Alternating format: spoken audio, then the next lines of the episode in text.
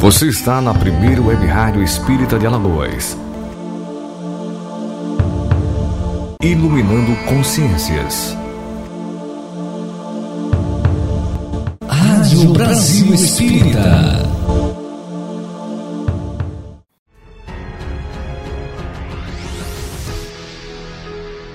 A partir de agora, pela Rádio Brasil Espírita, conhecendo a Revista Espírita. Apresentação: Dr. José Henrique Rubim.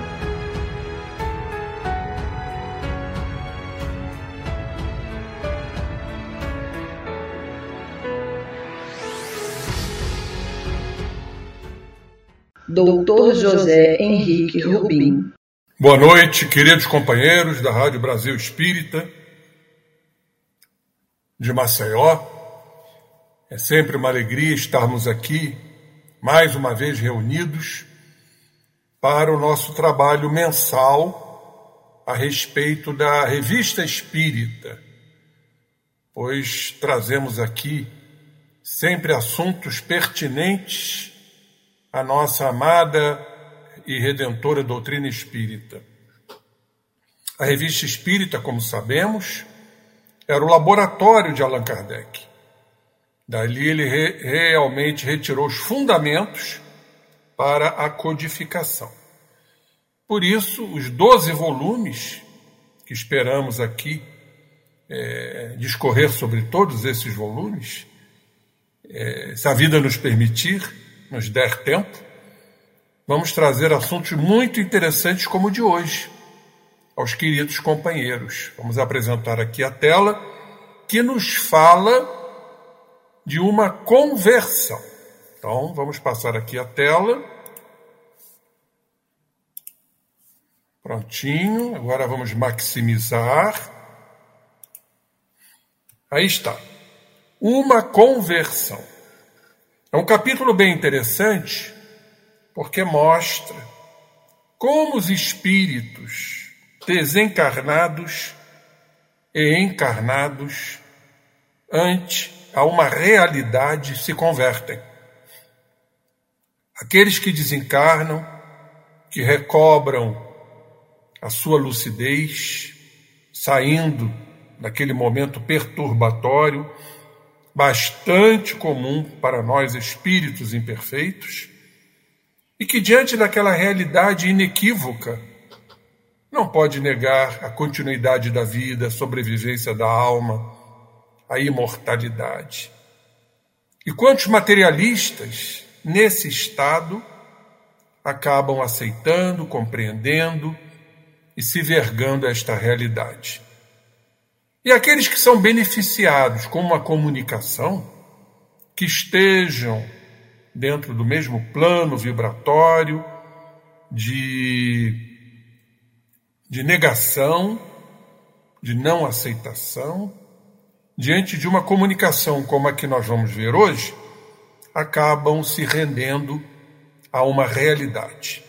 Então vamos lá, sem mais detensas, vamos falar desta conversão, do capítulo da Revista Espírita número 1 que estamos aqui abordando, a Revista Espírita de 1858.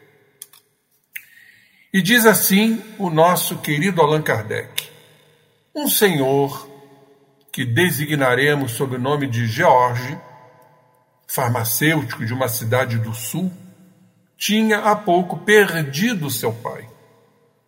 Essa palavra perdido aqui a gente sempre vai é muito utilizada, mas a gente sabe que não perdemos absolutamente nada, pois nada nos pertence, nem nós nos pertencemos. Essa palavra perdido nos remete ao apego. Mas fica aqui, né, essa palavra colocada só a título realmente do discurso aqui feito por Allan Kardec. Então, tinha perdido seu pai, George, esse senhor farmacêutico de uma cidade do sul, objeto de toda a sua ternura e de profunda veneração. O senhor Jorge, o pai, unia o que desencarnou, né, a uma instrução muito extensa todas as qualidades que fazem o homem de bem, embora professando opiniões muito materialistas. Aí lembramos aquela frase de, do Dalai Lama, né? Do budismo, que nos diz que o homem pode viver sem uma religião, mas jamais sem a compaixão. Relembremos a parábola do bom samaritano, que Jesus fala a mesma coisa. Embora materialista, opiniões muito materialistas, era um homem, caracteristicamente falando, um homem de bem. O seu filho partilhava a esse respeito e até ultrapassava as ideias de seu pai. Era mais materialista, duvidava de tudo, duvidava de Deus, da alma, da vida futura. O Espiritismo, diz Kardec, não poderia admitir com tais pensamentos. A leitura do livro dos Espíritos Vejam a importância de um livro. Entretanto, produziu nele uma certa reação, que foi corroborada por uma conversa direta que tivemos com ele. Sim, disse ele. Meu pai poderia responder, não duvido mais. A comunicação do pai desencarnado. Foi então que teve lugar a evocação, que vamos narrar e na qual encontraremos mais de um ensinamento. A importância da comunicabilidade dos espíritos, nos trazendo inúmeros ensinamentos. E rompendo, inclusive, essas barreiras aparentemente intransponíveis do materialismo, tanto do desencarnado quanto do filho, é, muito mais afivelado é, fervorosamente às ideias materialistas, é, causou realmente um grande abalo psicoespiritual no próprio filho. Então começou aqui a evocação. Em nome do Todo-Poderoso, Espírito de meu Pai, peço que vos manifesteis Estás perto de mim? E o espírito então do pai respondeu: Sim. Vocês vão notar aqui, é muito interessante, os espíritos principalmente mais evoluídos e até os felizes, as respostas são muito concisas. Elas não são muito extensas. Isso é uma característica nossa ainda, né? De querer explicar muita coisa. Os espíritos são consistentes e concisos. Sim, Acabou. Por que não vos manifestais diretamente a mim? Quando nos amamos tanto? perguntou o filho. E o pai respondeu: Mais tarde. Poderemos nos reencontrar um dia? Sim, logo. Amar-nos-emos como nessa vida? O pai respondeu: Mais, mais ainda, né? E o filho perguntou: Em qual meio estás? Ele simplesmente respondeu: Eu sou feliz. Aí vamos lembrar das, dos relatos dos espíritos felizes, relatos esses que constam no céu e inferno. Vale a pena ler sobre esse capítulo dos espíritos felizes. Como é bom ser feliz e o que é a real felicidade? Que não é a externa, não é dos prazeres mundanos, é, vulgares, do hedonismo, mas a felicidade da alma, a felicidade de estar já alcançando graus de plenificação. Eu sou feliz. Aliás, isso já traduz tudo, né? Estás reencarnado ou errante? perguntou o filho. O pai respondeu: Errante, por pouco tempo. Significa que está prestes a reencarnar. Diante disso, vamos recorrer ao capítulo da vida espírita, capítulo 6 da segunda parte do Livro dos Espíritos, só para ilustrar a nossa apresentação, que fala exatamente dos espíritos errantes. Kardec, na questão 224, pergunta: que é a alma no intervalo das encarnações? Ou seja, entre uma encarnação e outra. Os espíritos responderam concisamente: espírito errante, que aspira a novo destino e que espera a oportunidade encarnatória. Então, o pai de Jorge também é um espírito errante, aguardando, aspirando um novo destino. E na questão 224A, Kardec pergunta: quanto podem durar esses intervalos? E a espiritualidade respondeu: de algumas horas, desde algumas horas, até alguns milhares de séculos. Meu Deus! Mesmo sabendo que o tempo no mundo espiritual é outro. Não é ao mesmo tempo moroso, arrastado como o nosso. Mas de qualquer maneira ficamos impressionados. Um espírito errático levar milhares de séculos. Vamos multiplicar um século por mil. Bom, eles continuam aqui. Propriamente falando, não há extremo limite estabelecido para o estado de erraticidade, que pode prolongar-se muitíssimo, mas que nunca é perpétuo. Cedo ou tarde, o espírito terá que volver a uma existência apropriada a purificá-lo das máculas de suas existências precedentes. Ou seja, não tem outro caminho. Nós vamos ter que reencarnar, é, encarnações às vezes extremamente difíceis, complexas, para darmos curso ao processo evolutivo. É o objetivo da encarnação.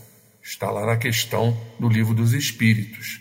Chegarmos à perfeição. Para isso, temos que estar no corpo físico. Corpo físico que nos endereçará a condição de espíritos melhores. Voltando ao livro, o filho pergunta. Isso aqui é muito importante, nós vamos fazer uma revisão desse estado de perturbação.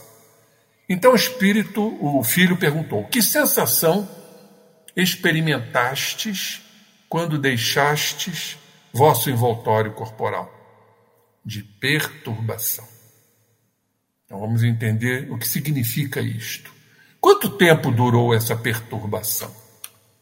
E o pai respondeu: Pouco para, para mim, muito para ti, mostrando diferença de tempos.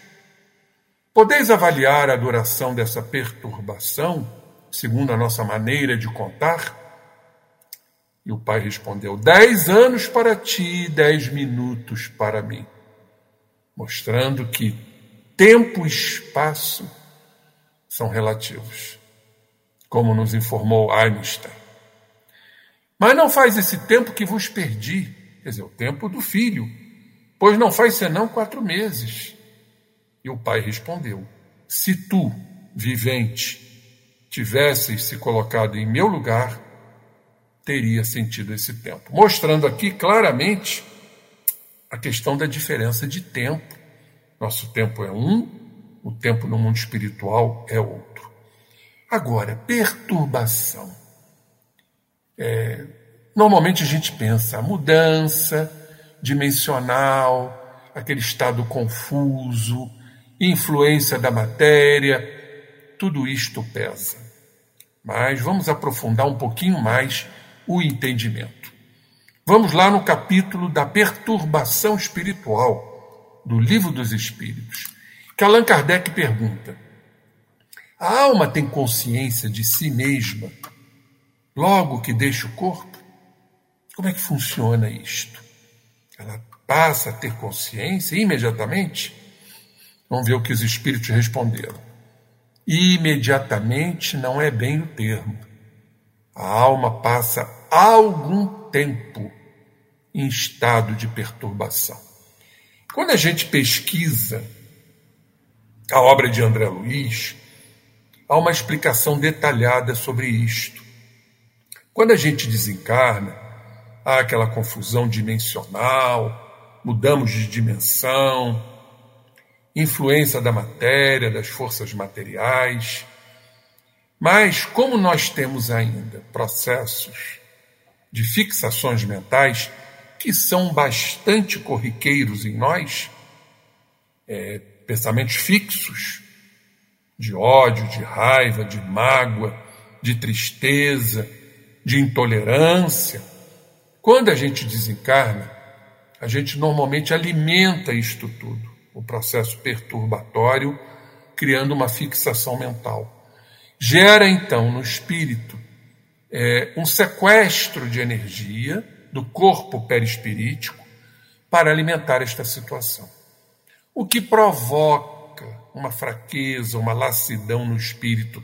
Daí o porquê, né? o quadro letárgico do espírito que varia de acordo com a sua evolução.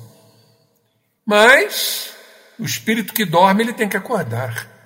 Geralmente assodado por irmãos da mesma faixa, gerando o que chamamos de pesadelo espiritual.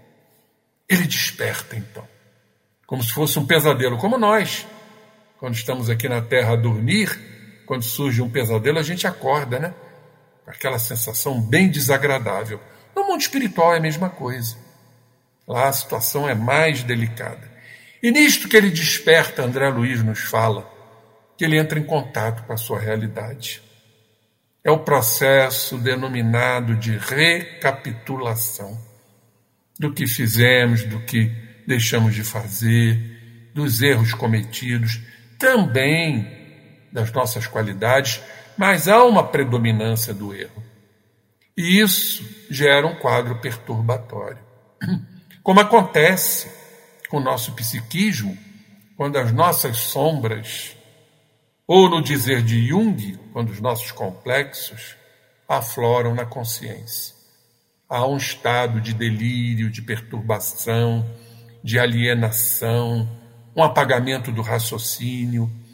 Isso quando estamos encarnados. Agora, vamos imaginar isso no mundo espiritual, que é muito mais intenso. Então, é esta perturbação espiritual. E Allan Kardec, na questão 164, faz a seguinte pergunta: a perturbação que se segue à separação da alma e do corpo é do mesmo grau? Da mesma duração para todos os espíritos? Vamos ver o que a espiritualidade respondeu. Não. É claro que depende da elevação de cada um. Por isso a importância de estarmos aqui resolvendo nossas questões íntimas, pelo autoconhecimento, trabalhando arduamente pela nossa transformação, para evitarmos esses processos perturbatórios no mundo espiritual. Aquele que já está purificado, dizem aqui os espíritos, se reconhece quase que imediatamente, pois que se libertou da matéria, se espiritualizou antes que cessasse a vida do corpo. É essa a nossa proposta. Enquanto que o homem carnal, viciado, preso às impressões da matéria, aos prazeres materiais, colocando o prazer acima de tudo, é o chamado hedonismo. Aquele cuja consciência ainda não está pura, guarda por muito mais tempo a impressão disso tudo, daquilo arquitetado na matéria. E na questão 165, Kardec, com muita pertinácia, perguntou: o conhecimento do Espiritismo exerce alguma influência sobre a duração mais ou menos longa desta perturbação? Qual seria a resposta? Muito grande esta influência. Por isso que o espírito já antecipadamente compreendia a sua situação. Mas eles complementam aqui a prática do bem, a consciência pura, são o que maior influência exercem. Então está em nossas mãos, como esteve nas mãos de George, o pai, feliz, mas que passou pela perturbação. Existem perturbações maiores, né, mais excruciantes, e perturbações menores. Tudo dependerá da nossa consciência, se ela está a caminho desta purificação, da prática do bem, do desinteresse pessoal, abrindo mão, praticando a caridade. É, companheiros, como é muito importante o estudo da doutrina. E Allan Kardec fala aqui, comentando a questão 165. Por ocasião da morte, tudo é confuso a princípio. De algum tempo ele precisa, a alma precisa para entrar no conhecimento de si mesmo, com equilíbrio. E a partir do momento que há um desequilíbrio e entra no conhecimento de si mesma, pelo despertar, existe um processo realmente de grande perturbação, alucinação, poderemos dizer assim. Então ela se acha como que aturdida, no estado de uma pessoa que despertou de um profundo sono Falamos sobre isso e procura orientar-se sobre a sua situação. Essa lucidez das ideias e a memória do passado lhe voltam quando ele começa a adquirir a lucidez. À medida que se apaga a influência da matéria, dos seus prazeres, dos seus vícios, que ela acaba de abandonar e à medida que se dissipa uma espécie de névoa que lhe obscurece os pensamentos. Muito variável o tempo que dura a perturbação, como falamos, que se segue à morte. Pode ser de algumas horas, muitos meses e muitos anos. Aqueles que, desde quando ainda viviam na terra, se identificaram com o estado futuro que os aguardava, ou seja, o que nos espera, a importância que estamos aqui dentro do estudo doutrinário para entendermos o estado futuro que nos aguarda, são os em quem menos longa essa perturbação é. Até porque vamos lidando com nossas questões, vamos resolvendo as nossas dívidas, nossas sombras, nossos gravames, como diz Joana de Ângeles, porque esses compreendem imediatamente a posição em que se encontram. Ou seja, sabem de si. A perturbação que se segue à morte nada tem de penosa para o homem de bem, porque ele já trabalhou tudo isto quando encarnado. Então ela deixa de ser penosa. Se conserva calmo, semelhante em tudo a quem acompanha as fases de um tranquilo despertar. Daí, companheiros, a importância desse investimento supremo na nossa reforma íntima, da nossa transformação, quando encarnados. Agora, para aquele cuja consciência ainda não está pura, a perturbação é cheia daquilo que ele traz dentro de si e que não tem mais o estojo da matéria para, ser, para ele se esconder.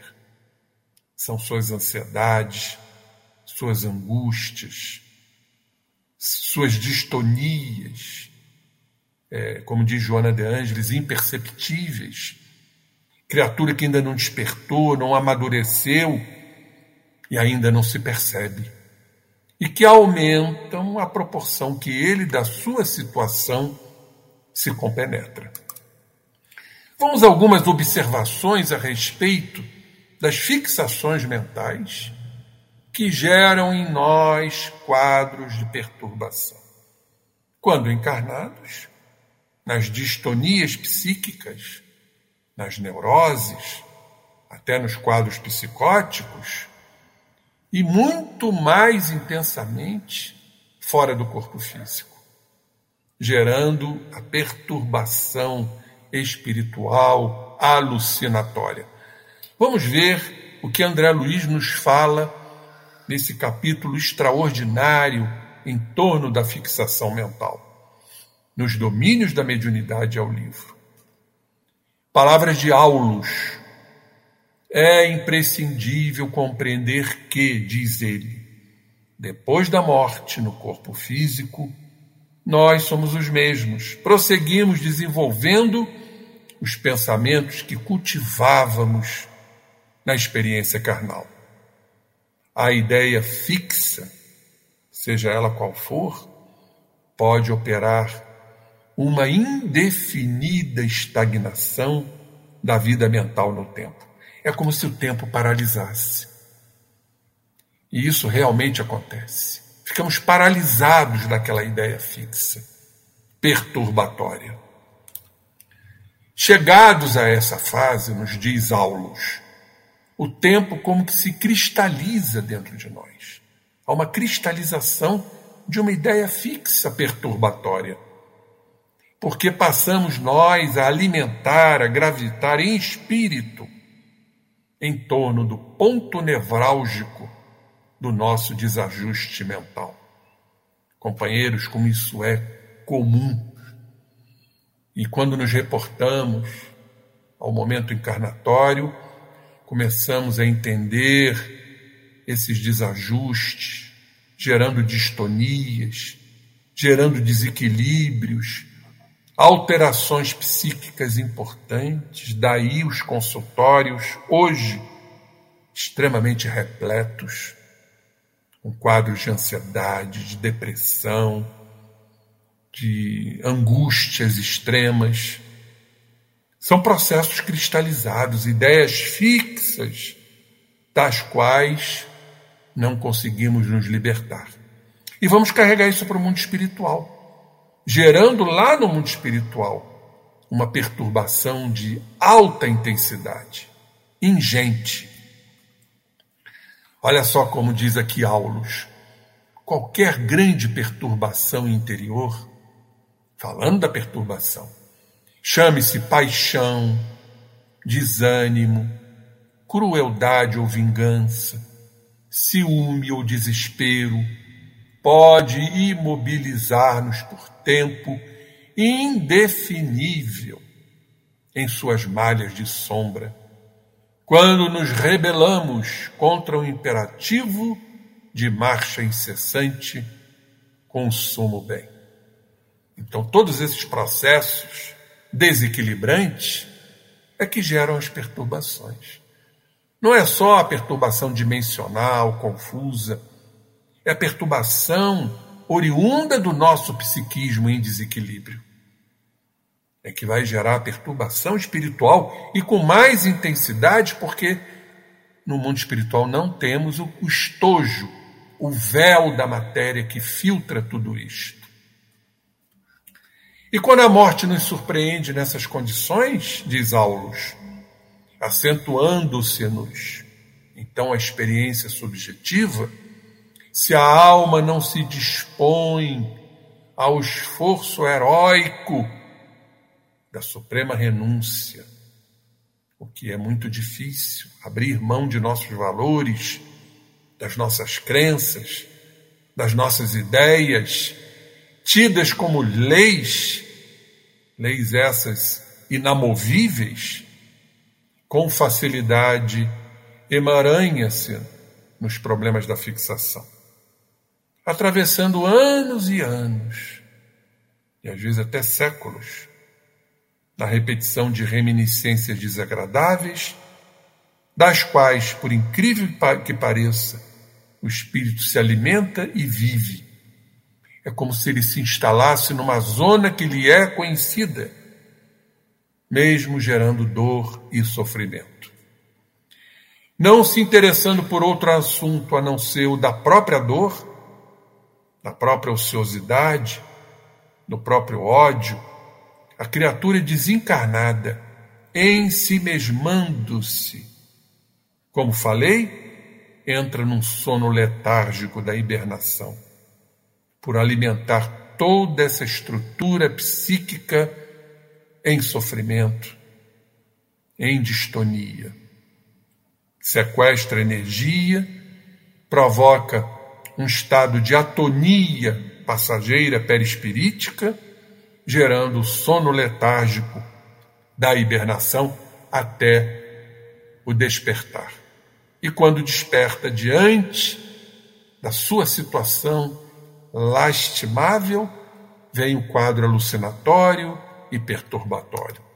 E Aulos continua aqui dizendo: sim, a mente estacionária, na deserção da lei, durante o repouso habitual em que se mobiliza além do túmulo, como disse, sofre angustiosos pesadelos, despertando quase sempre, como falei agora há pouco, um estado de alienação que pode persistir por muito tempo, cultivando apaixonadamente as impressões que ele julga encontrar a própria felicidade dentro do estado em que se encontra. Vamos voltar à revista espírita para a gente dar o desfecho disso tudo. E o filho então pergunta: Credes agora em um Deus justo e bom? Era materialista o pai. Então, diante da realidade espiritual que ele já se encontrava, já entendia, já concebia, não tem como negar. E que prova contundente está dando para o filho, que caminhava também dentro da mesma faixa materialista de ser. Crede num Deus justo e bom? Sim, respondeu o pai. Nele acreditáveis quando vivo na terra? E o pai respondeu: Dele eu tinha presciência, tinha uma ideia mas não acreditava nele. Deus é todo-poderoso, falou o filho. E o pai disse aqui: Não me elevei até ele para medir sua força. Só ele conhece os limites da sua força, porque só ele é seu igual. Só ele é igual a ele, ninguém é igual ao Pai, porque não chegaremos à perfeição absoluta. Só ele é seu igual. Interessantíssima essa colocação. Ocupas-te com os homens? E o pai respondeu: Sim. Seremos punidos ou recompensados segundo os nossos atos? E o pai respondeu: Se fazes o mal, sofrê-lo-ás. Não tem como ser diferente. A semeadura é livre, a colheita é obrigatória. Aquele que semear, crescerá, falou Jesus. Tudo que for semeado, crescerá. Serei recompensado se fizer o bem? perguntou o filho. Avançarás em teu caminho. Estou no bom caminho? perguntou o filho. O pai insistiu. Faze o bem e nele estarás. Não tem alternativa, companheiros. O bom caminho é a prática do bem, e nele estaremos. Creio ser bom, mas seria melhor se devesse um dia vos encontrar como recompensa, porque essa foi a primeira comunicação diante da evocação. E o pai respondeu: Que esse pensamento te sustente e encoraje. E meu filho, Será bom como seu avô? Perguntando ao pai, que é avô do filho dele. E então veio a resposta, a orientação, tão necessária para os dias de hoje. Desenvolva suas virtudes, sufoque seus vícios, a bendita educação, substantivação do verbo educar, que significa volver insistir, repetir, para implementar valores morais. Desenvolva suas virtudes. Que orientação magnífica! Não podia crer que nos comunicássemos assim, neste momento Tão maravilhoso se me parecia. O filho completamente perplexo diante disso tudo. E o pai perguntou: De onde vem tua dúvida? E ele respondeu: De que partilhando vossas opiniões filosóficas. Quando encarnado, o pai era um materialista. Fui levado a tudo atribuir à matéria, respondeu o filho. E o pai falou: Vês à noite o que vês de dia?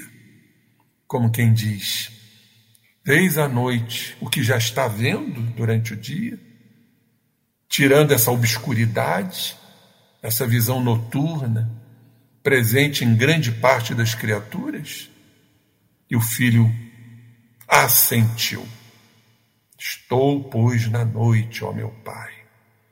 Mas já está no despertar. Diríamos, já está na madrugada, precedendo o dealbar, a aurora matinal. Estou, por enquanto, na noite. E o pai confirmou, sim. Que vedes de mais maravilhoso? E o pai então perguntou: explique-se melhor. Haveis reencontrado minha mãe, já desencarnada, minha irmã, e Ana, boa Ana? E o pai respondeu: Eu as revi.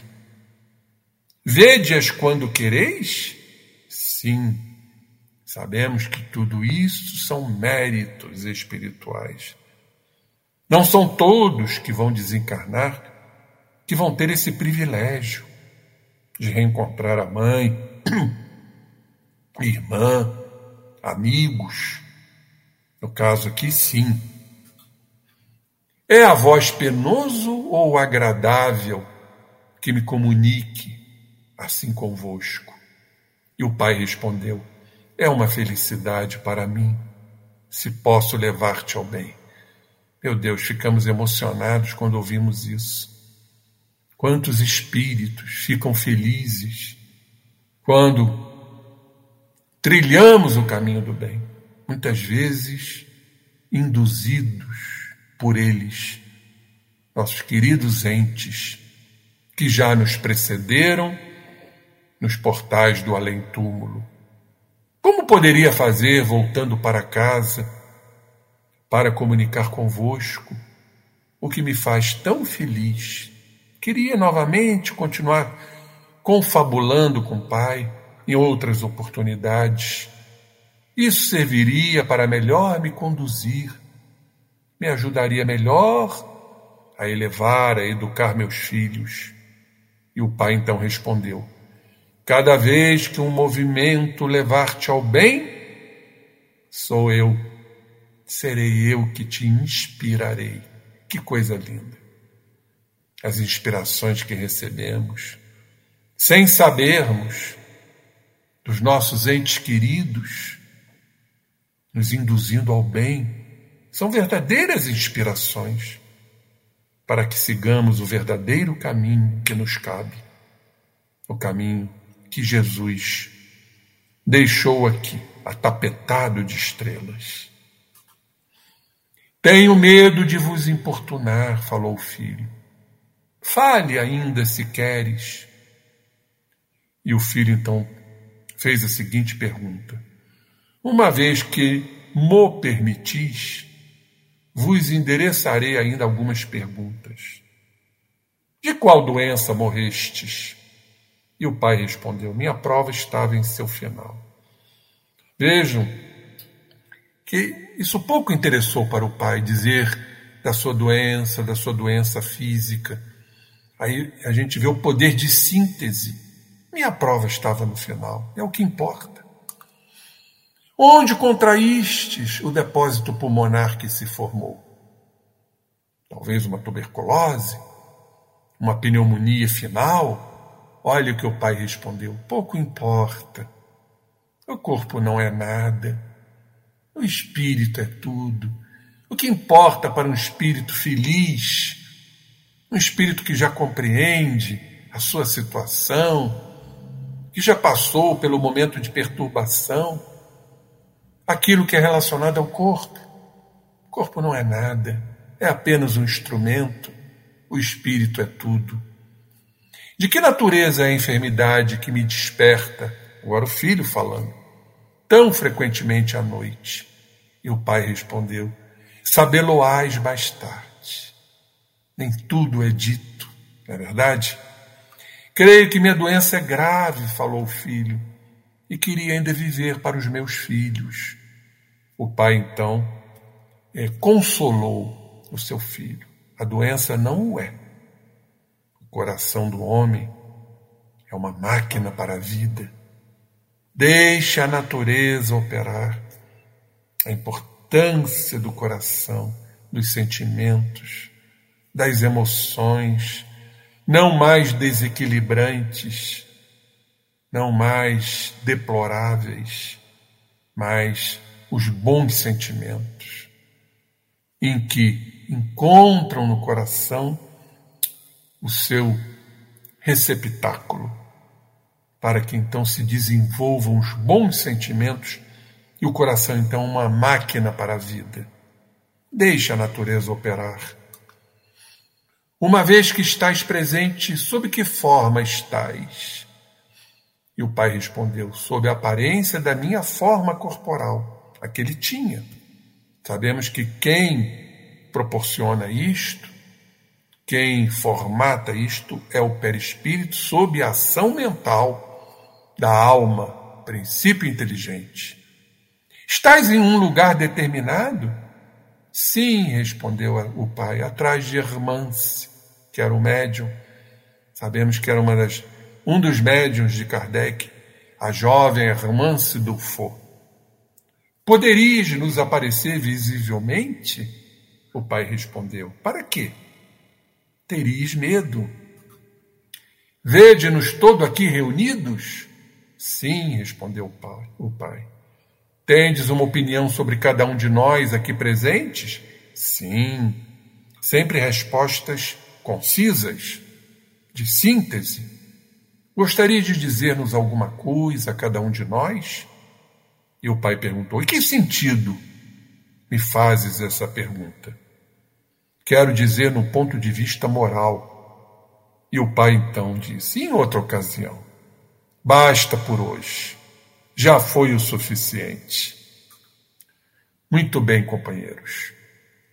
O efeito produzido sobre o senhor George por essa comunicação foi imenso.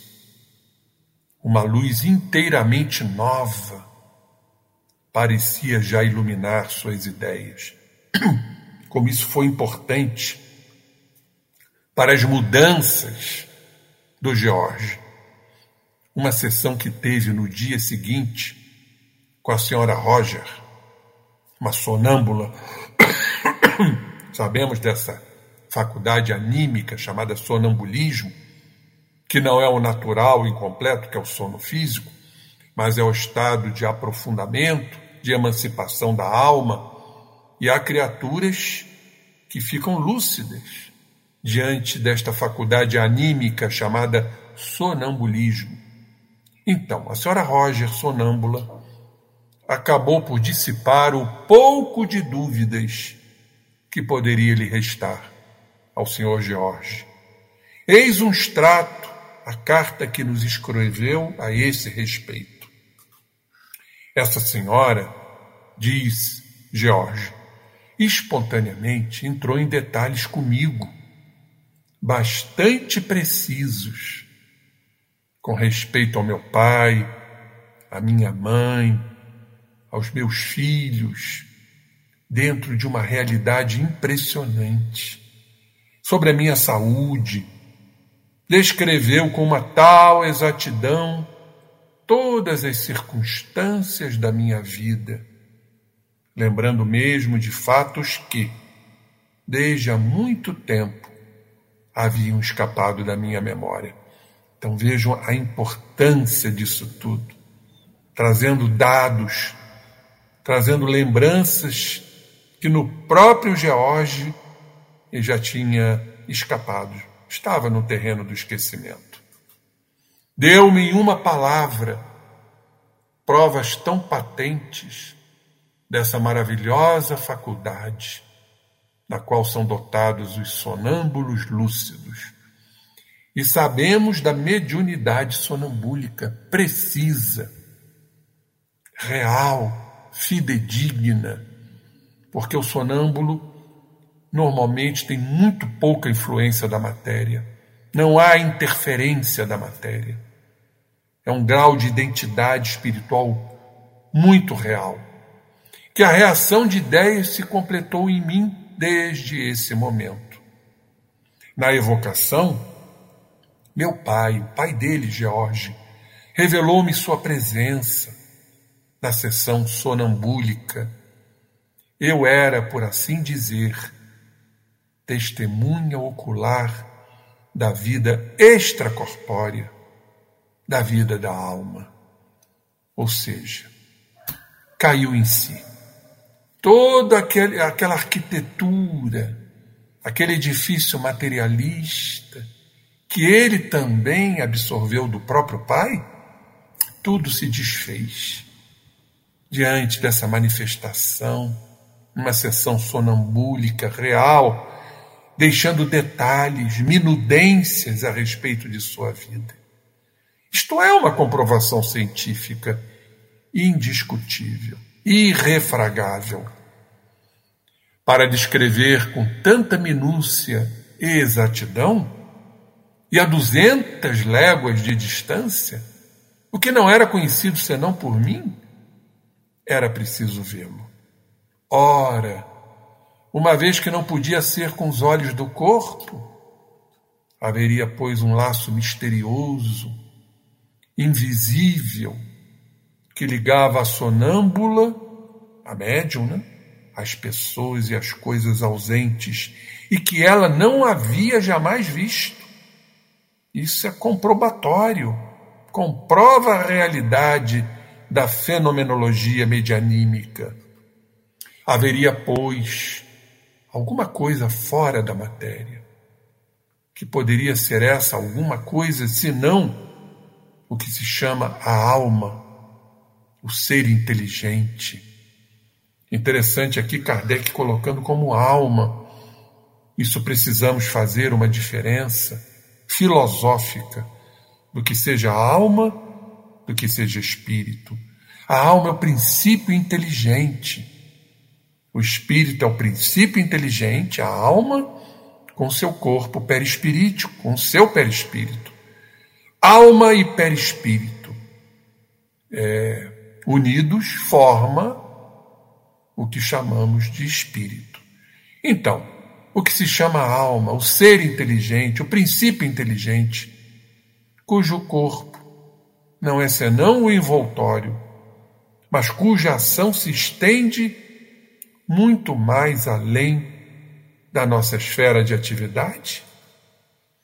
Hoje, o senhor George não somente não é mais materialista, mas é um dos mais fervorosos e mais zelosos adeptos do Espiritismo, onde está duplamente feliz pela confiança que lhe inspira, agora o futuro e pelo prazer motivado que encontra para fazer o bem. Vejam que coisa extraordinária. O que tudo isto provocou. Daí o título, chamado de conversão. Já era um espírito convertido, como Paulo se converteu às portas de Damasco. Não tem como realmente fugir. Quando Cristo rompeu o céu, rasgou o céu para se mostrar a Paulo. Paulo então foi prosternado no solo. Daí ele, no final, ter perguntado: Que queres que eu faça, Senhor? Não tem como realmente não se entregar a esta realidade. Guardadas as devidas proporções, aconteceu isso com o Senhor Jorge. Diante desta realidade de uma comunicação, de uma evocação. Portanto, o nosso irmão se converteu. Essa evocação muito simples ao primeiro contato não é menos notável com mais algumas apreciações. O caráter do Senhor Jorge, o Pai, o desencarnado, se reflete em suas, como disse, respostas breves e sentenciosas, que eram de seus hábitos. Ele já trouxe isso do mundo carnal. Era uma criatura sentenciosa. Não era muito de falar, falava pouco, não dizia nunca uma palavra inútil, mas não é o mais cético quem fala. Ele não é mais aquele cético materialista. Ele reconhece seu erro diante de todo o processo desencarnatório, do sono, da perturbação, da realidade, da recapitulação, da realidade consigo mesmo. Vejam a importância da morte, a importância do processo desencarnatório e a comunicação que causou, que gerou em seu filho. Seu espírito é mais livre, porque ele diz: Eu sou feliz, mais clarividente, que pinta a unidade e o poder de Deus por estas admiráveis palavras que ele nos disse. Só ele é seu igual. Não há igualdade com Deus, a perfeição absoluta, só ele é seu igual. Palavras de um ex-materialista. É aquele que em vida, Jorge Pai, atribuía tudo à matéria e que diz agora: o corpo não é nada, o espírito é tudo. E esta outra frase extremamente sublime: Vês à noite na obscuridade o que vês de dia?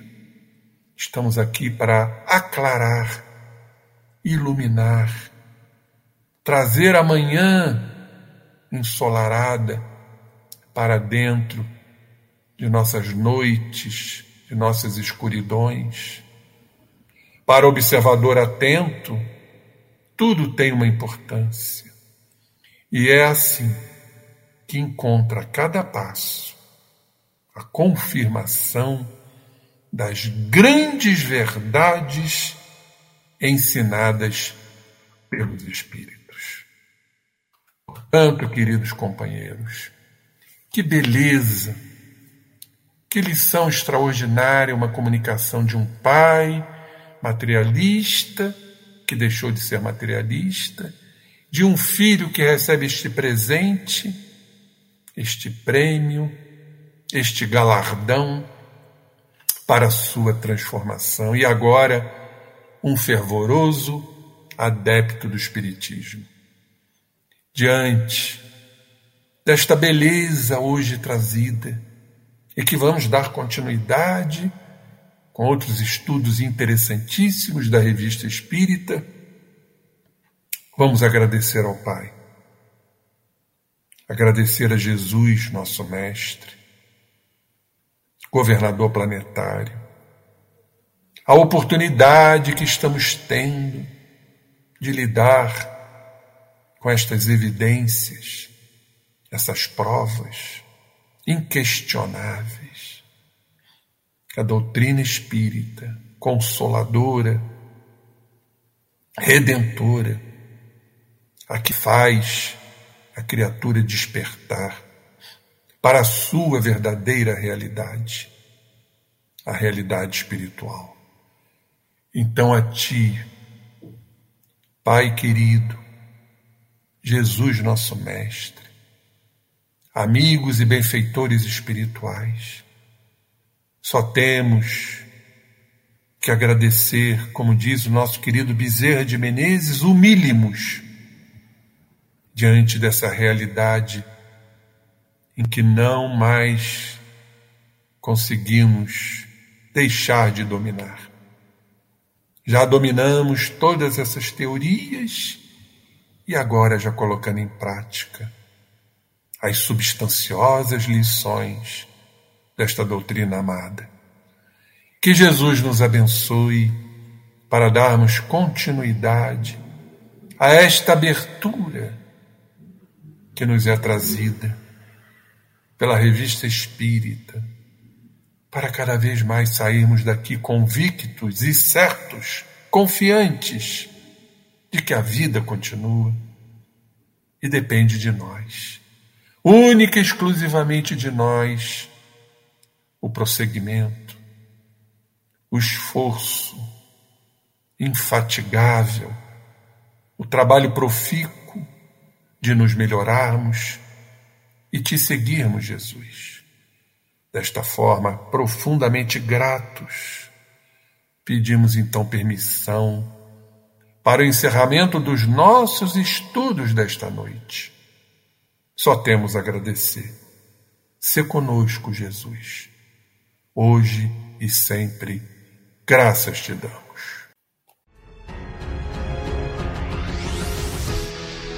Você escutou pela Rádio Brasil Espírita, conhecendo a Revista Espírita.